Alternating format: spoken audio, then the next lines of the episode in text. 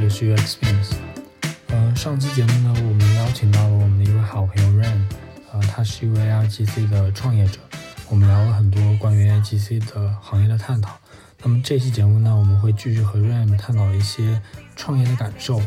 呃，他对 IGC 当前发展的一些瓶颈的看法，啊，包括也会给一些希望进入 IGC 的同学们一些建议。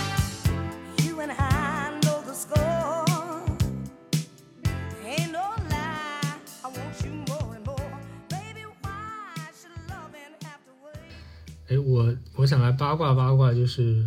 呃，因为我和咪咪老师都是在那个公司打工嘛，就是，而你作为一个创业者，其实我很很想问，那虽然你，嗯，我问出来你不要生气，就是你们创业真的是零零七吗？因为大家都知道，好像在大厂打工很容易九九六，呃，但是我我在一些比如麦麦上看到一些创业者，他们都是零零七，哎，我想采访一下 Ryan，请问你是零零七吗？嗯。我觉得这个问题其实，甚至我们在说，即使同样是九九六，在打作为打工人的九九六，跟作为创业者的九九六，或者作为一个真的很信仰自己所做的事情的时候的九九六，是一个很不一样的状态。或者我可以类比举一个例子，就是很像我们读书的时候，如果是老师要求我们去看十篇论文，然后是看十篇特别枯燥的。呃，或者是跟自己没有法产生共鸣的论文，跟读十篇就是跟自己非常非常那一个呃，是吧？啊啊，就非常非常切，就是跟自己能非常产生，不管是人生经历上，或者是跟自己的呃未来未来的一个未来的一个哦，等一下，哎，或者是或者是读那一个一个能跟自己产生非常共鸣的那十篇论文，那它的带来的一个。专注度，或者是，或者我们称之为心流的一个状态，它也是完全不一样。或者他给自己的身体，或者是呃心理上所造成的这种呃疲惫感，那它也是完全不一样的状态。所以，所以我不能说呃，回到这个问题上，我不能说创业一定是个零零七的状态，但是会是呃，会是一个，当你真的在做一件自己所信仰的事情，或者是当我们真的在说一个预。呃，一个预言未来的最好的方式是去创造一个未来。然后，当你真的成为一个未来的一个创造者，那当你成为真的是下一代的人机交互的革命的呃一个一个参与者，甚至可能是其中很重要的一个一个影响能带来一定影响力的一个参与者的时候，那他所他所唤起的这种人生体验，或者是呃给带来的一个驱动力是完全不一样的。所以。所以这也回回归到刚刚很很早之前说，如果要我选的话，同样都是九九六，那我可能会更希望啊去，或者是我个人选择，我会更希望去去参与创业的这样的九九六去。虽然它有很高风险，它可能九九六完，然后就再也没法，你只能真的只能零零七啊，是真的没有工作的零零七，呃。那其实之前有跟 Ryan 聊过很多次，就是。关于毕业之后一些工作状态、一些工作上面的事情，然后能感觉到，其实 Run 他的这个 title 是产品的这个负责人嘛，但我感觉好像他给我的体感是，他除了这个还会做很多的事情，就是很多事情他都会去看。那这个如果是在大厂的话，其实可能就会，就是大家的颗粒度更细，会拆分的更加的清晰。但是 Ryan 可能会既做 PM，然后又去管理相关的运营相关的事情，然后还是团队的 PMO，然后还会需要去跟投资人有接触打交道。那在身兼数职的场景下，就是怎么去平衡，就是产品这个工作呢？怎么能做好你们的这个东西呢？嗯，对，那其实这回过来。回过来，其实产品经理这个定义其实也非常之有意思。当我们去更更大的一个角度，就呃抽离出 JD 的一个角度去看整个产品经理的一个定义的话，我刚刚发了一个，就是这个之后可以去可以啊。贴个链接什么？这个是之前在极客上，就这个是我之前在极客上看到，呃，松月一个很好的一个分享。那其实我们正在在说产品经理这个岗位的时候，它其实是个非常之大的一个概念，或者它本来其实就是一个很跨学科的概念。那它其实很像我我本科读的工业设计。那它其实它其实不是只做设计，或者不是只做工业产品产品本身。而是产品本身其实它就容纳了非常之多的，就如果要真的做好一个产品。那它其实是一个包含万象，不管是从数据层面、用户体验层面、后台层面，然后再到商业层面，再到策略层面，再到 AI 产品层面，这我刚刚只念了这其中前七个大的一个工作内容的一个划分，然后再到整一个产品经理按职级划分的话，从最简单需求调研、竞品分析、原型设计再到数据分析，然后再更到更上一层的话，那可能还要到整个公司的产品的规划的战略性目标，然后包括新的商业模式，尤其是在 AI 这样子一个。完全整个市场都是一个未知的一个情况下，你怎么去探索或者是带领团队去找到一个一个好的商业模式，甚至说最简单的是找到一个衡量的一个指标，就如何找到一个一个新的属于 AI 时代的指标，以这个指标去倒推，就是一个这一个最底层的指标去规划整个产品的一个迭代方向，甚至是整个业务的一个演进方向，这其实都是。都是在一个创业公司早期做产品，其实是嗯很很重要的一个内容，因为可能很难去分分分的那么细。按照刚刚的那个初级、中级、高级定义的话，你现在就是产品专家了。哎呀，没有了。欢迎欢迎跳槽来我司。啊，别别别，没有这个事情，就是因为因为其实这也是这反过来就还是回归到最早那个。最早那一个问题就是，作为当然这个就是大厂去大厂或者是一个非常啊组织森严的一个公司相比，那创业公司其实虽然它会带来更多的混乱性或者它更多的一些啊不能说混乱性吧，它是更多的一个无序中的一个状态，但其实某种程度上无序其实带来了更多的创意或者更多新的这种。呃，新的变革的可能性，所以在早期其实真的为了做好你自己手头这一件事情，你需要学习的或者是需要去承担的责任会非常之多，那也倒逼了个人其实需要飞快的一个成长啊。那他其实就其实每一条路都有自己的一个演进方向，没有对错之分。然后，但重点还是可能就是回归到，就我觉得最最重要就是能是否是真的是。自己内心深处所信仰，或者是真的很愿意为之奋斗的一件事情吧。我觉得这个对我而言是很重要衡量的一点。嗯，我我觉得可以引用那个乔布斯传里面一句话，就是嗯你在床上躺躺在床上，就你回忆这一天你做了什么，是不是真的和你人生的这个目标是相关的？或者这份工作是不是能让你每天早上起床的动力？你愿意甚至愿意为他而起床？那这个其实是一个。很不一样的一个工作状态吧，我理解。那这么说起来，大部分人都已经该离职了，直接在系统 OA 提交离职吧。嗯，我我觉我觉得大厂它它就是就是这样，它很细分，导致于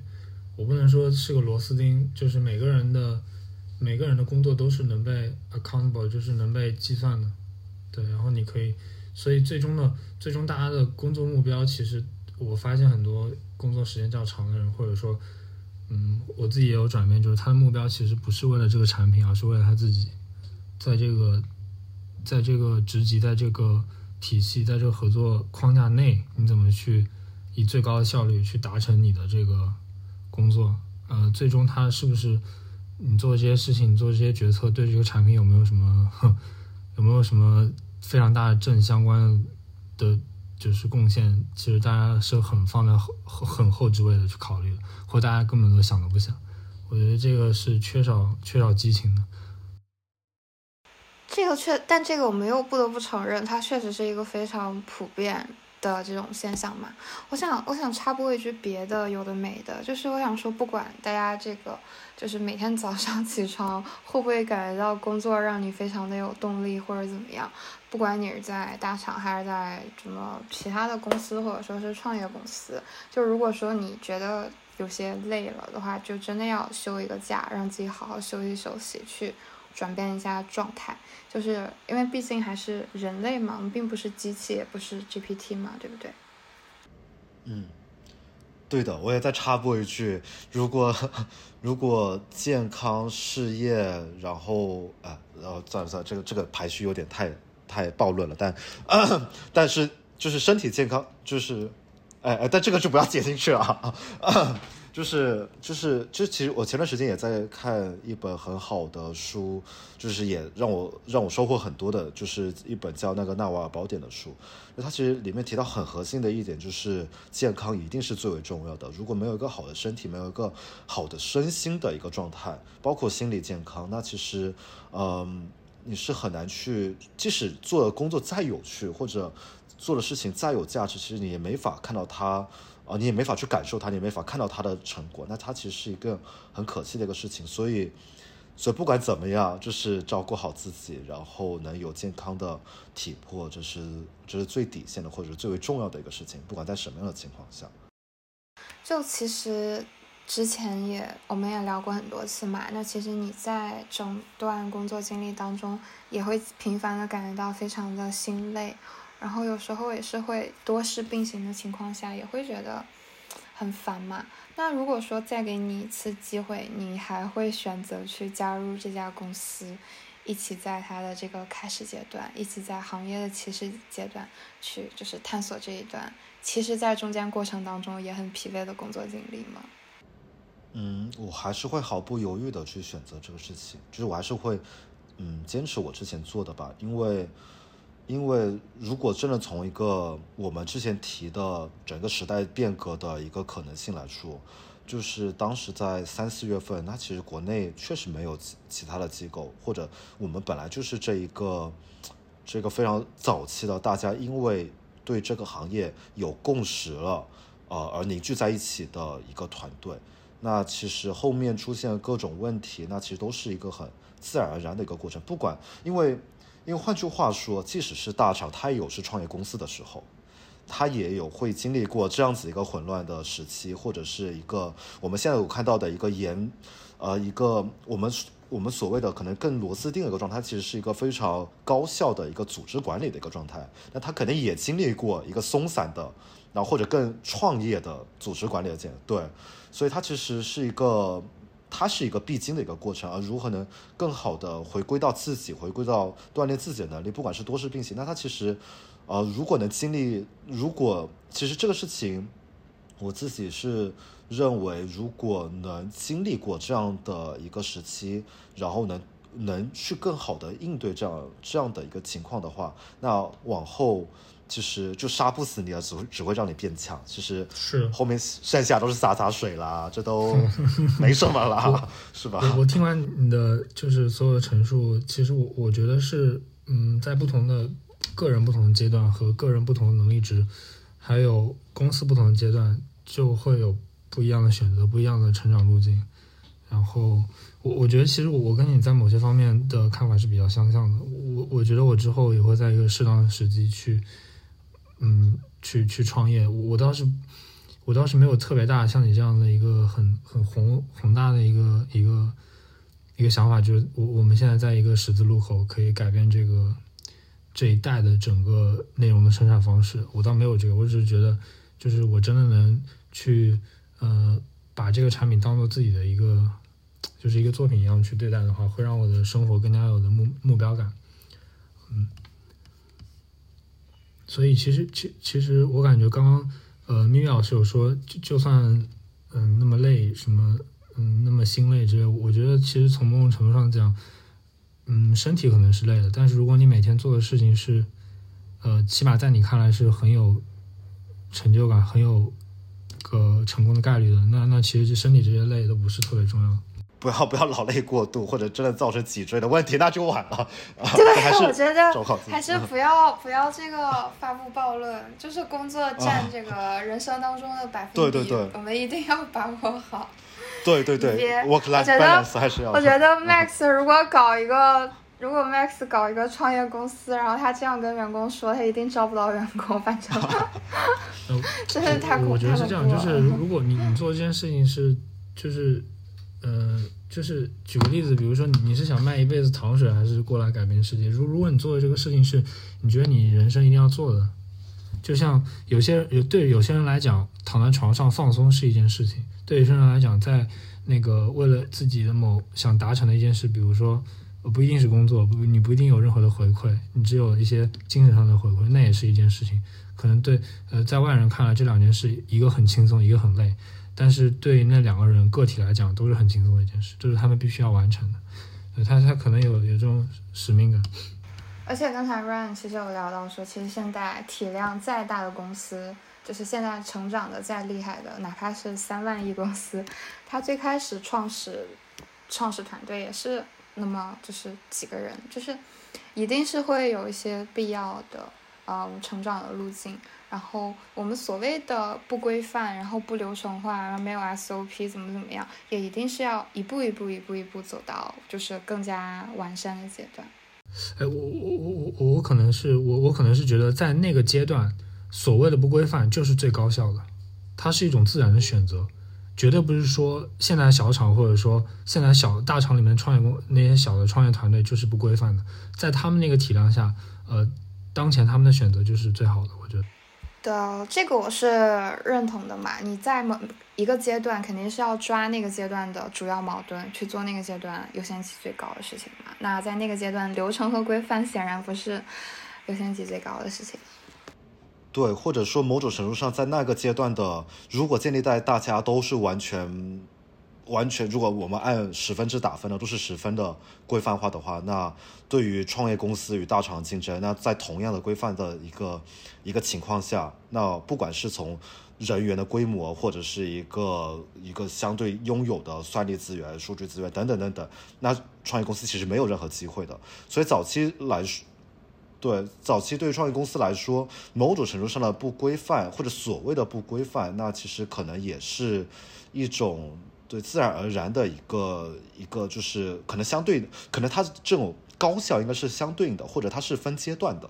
是的，是的，它它是一个管理学问题，它甚至不是一个什么优先级要改变的东西，它是自然选择的，就那那就是最优解，对他们来讲就不可能。不，我举个可能比较极端的例子，像元气森林，呃，可能他做一一个事情，呃，在当今他投很多钱投进去，变成一个大公司了嘛，他有很多层审批，但是他在创业的时候只做一个城市一个省份的时候，不可能有那么多层审批的，那那那速度也太慢了。对他们来讲，那那那个规范就是束缚他们的，那个规范就是错误的。嗯，或者某种上变成官僚主义了，它变成一个，它变成一个束缚。是的，嗯。就刚刚咪咪老师有提到，可能在这段工作中会有不同的问题，那我理解它其实都是阶段性的问题。那其实它很像，就我最近。有读到一个很喜欢的一篇文章，它其实有提到，就不管是企业的成长，是就行业的成长、企业的成长、人的成成长，其实都可能某种上有相似性。就我们如果回归到那那个称之为高能曲线的那一个新兴技术成熟度的一个曲线，那整个技术的发展总归是会有一个技术的萌芽期、期望膨胀期、泡沫破裂，再到稳步。复生，然后到一个生产的成熟期。对，那我们现在如果如果我们站在这样的视角下，那它其实跟人也其实很相似的，不管是或者跟企业也是很相似。在我们在一个市场快速膨胀或者人员快速膨胀的情况下，那它必然会带来各种。结构化的问题，或者会导致结构化的问题提前暴露，嗯，那它其实是一个很自然的一个状态，那它也可能会带来快速的泡沫的破裂，不管是啊，不管是就是可能是产品上啊，等下，我想这句话不能讲太明白，就它可能会，它可能也会带来快速的泡沫破裂，那它呃，然后再到就是它才慢慢回调到一个相对稳步爬升的一个复苏期，它都是一个。很自然而然的一个过程，因为它必定会经历一个自我的探索期，还有一个逆反期，然后再慢慢向内心回归，回归到一个呃，回归到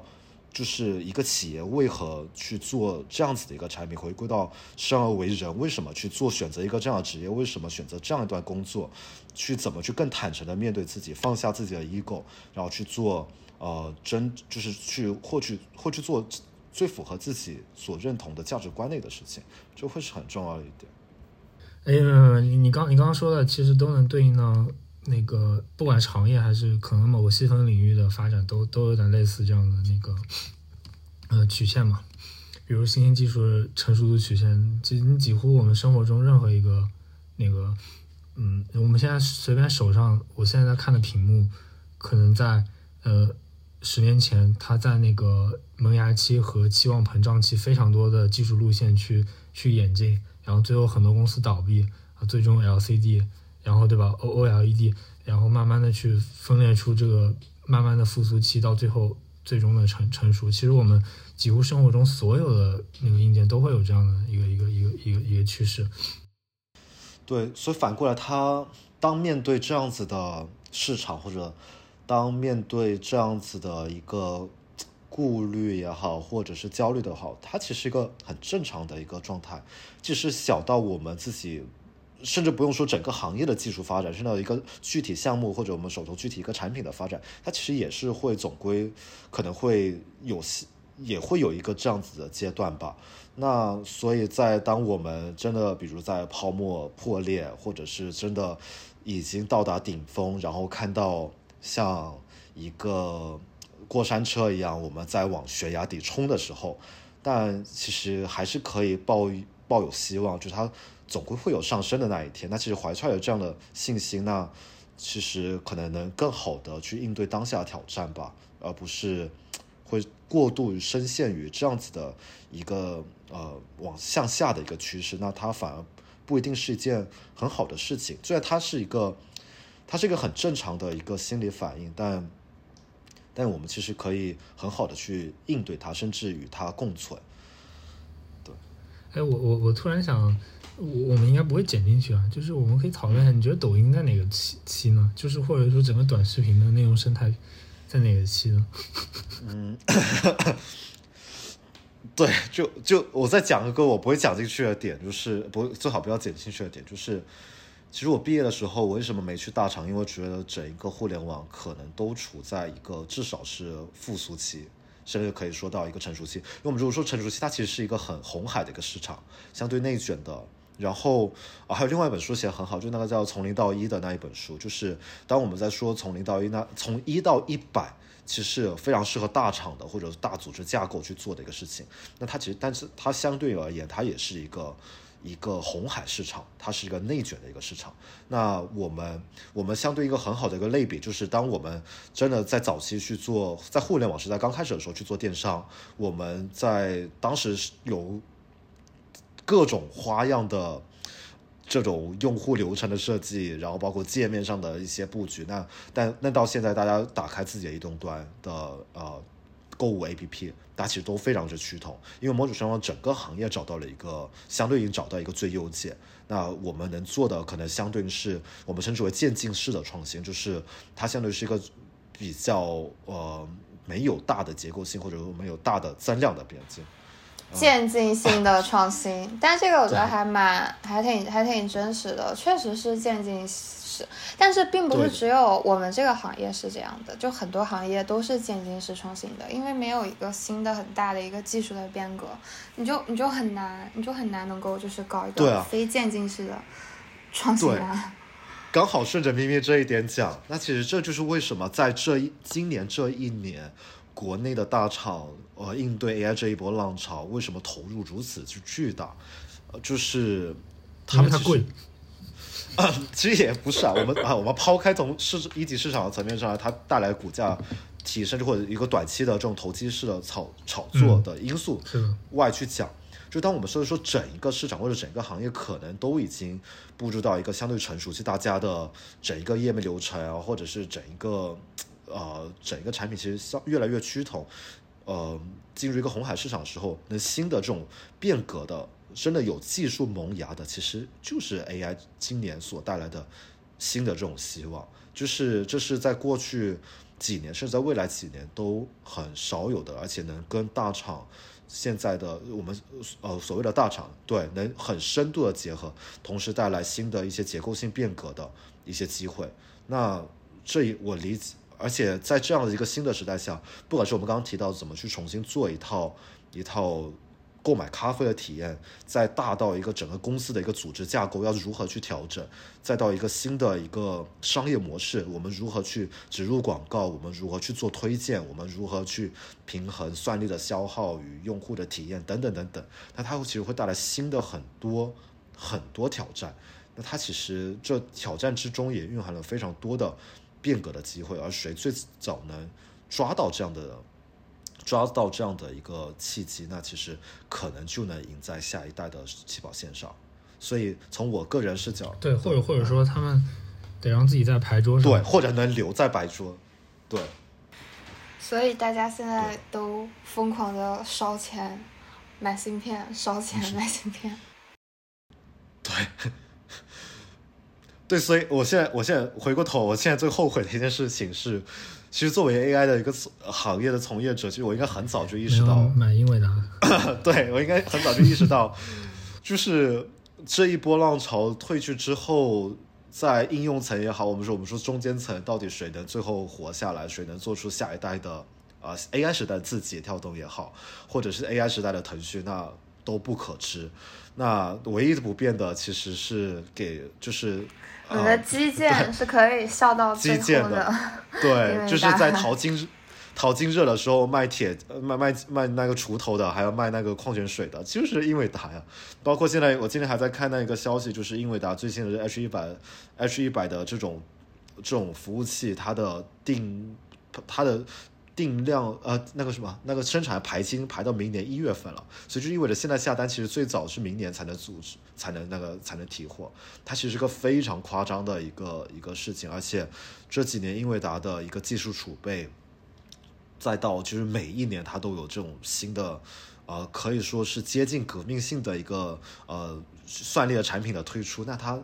其实这还甚至是在未来我们放在一个十年的角度下。啊，它甚至才只个开始，所以它其实，它其实有非常多的机会，不管是我们从投资的角度上来说，或者是从一个行业发展的角度上来说。是的，而且而且，英伟达很多人觉得他运气好嘛，碰到挖矿，碰到游戏，碰到那个